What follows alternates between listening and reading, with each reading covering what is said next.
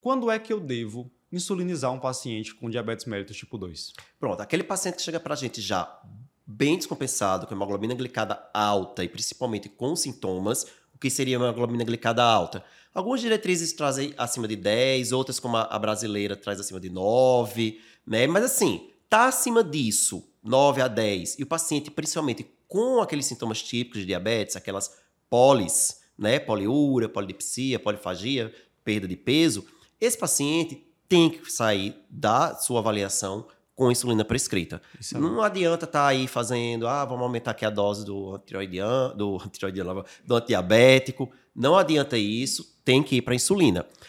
Pode até ser, importante a gente lembrar, que o paciente vai perguntar para você, é para a vida toda que eu vou fazer? Pode até ser que não seja um tratamento que vá se manter continuamente, porque às vezes o paciente está numa fase de glicotoxicidade. Ou seja, ele está tão descompensado que aquela hiperglicemia está causando, está agravando a disfunção da célula beta pancreática, ca caindo ainda mais a insulina, aumentando ainda mais a glicemia, criando aí um ciclo vicioso.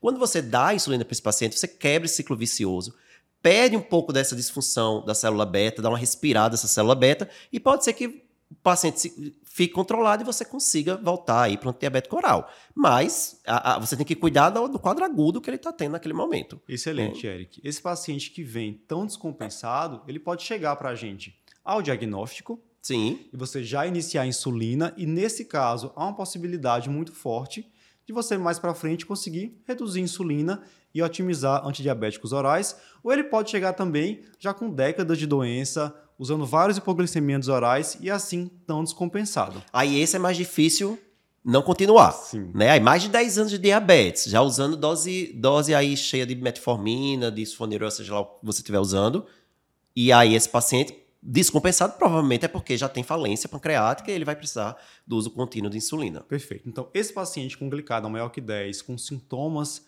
de insulinopenia, não há o que discutir, não ele deve ser insulinizado. A gente Isso. tem uma outra indicação de insulinoterapia, que é o paciente que não está francamente insulinopênico, não está em glicotoxicidade, mas ele já vem com terapia otimizada, com 3, 4 hipoglicemiantes orais. Ou até 2. Isso, né? e mantém glicada acima da meta. Isso. A terapia injetável pode ser bem-vinda nesses casos. Exatamente. E aí a gente tem uma recomendação americana de você dar preferência, se o paciente tem indicação de terapia injetável, mas ele não tem sintomas insulinopênicos, você daria preferência a iniciar um agonista de receptor de GLP-1 que não vai ser a realidade da maioria da dos nossos maioria pacientes. Dos pacientes. No SUS, então, já Exato. era essa opção, vai para insulina. E aí seria esse próximo agente, essa próxima etapa do tratamento, iniciar tratamento com insulina. Às, às vezes o que acontece é que o pessoal tem muito medo de iniciar a insulina, né? Muito medo da hipoglicemia. A hipoglicemia é algo que dá medo no paciente, mas dá medo também no, no, prescritor, no médico ali, principalmente o paciente nunca usou na vida, ele ainda não tem, o paciente não tem medo ainda da hipoglicemia, mas o médico tem medo da hipoglicemia. Sim. Né? E aí acaba retardando muito, é o que a gente chama de inércia. Né? A inércia aí terapêutica demora muito a iniciar a insulina para o paciente que precisa. E é comum o paciente associar o início da insulina como um castigo, né? É. Uma punição porque ele não aderiu à dieta, não fez atividade física, não conseguiu alcançar a meta é algo que a gente também tem que trabalhar para conseguir melhorar adesão ao tratamento. E a gente é muito culpado também por essa questão do castigo, porque a gente tem muito aquela, aquela prática de se não fizer a dieta, se não tomar o remédio direito, vai para insulina. Né? Então é um discurso que reforça que a insulina é algo ruim, é um castigo.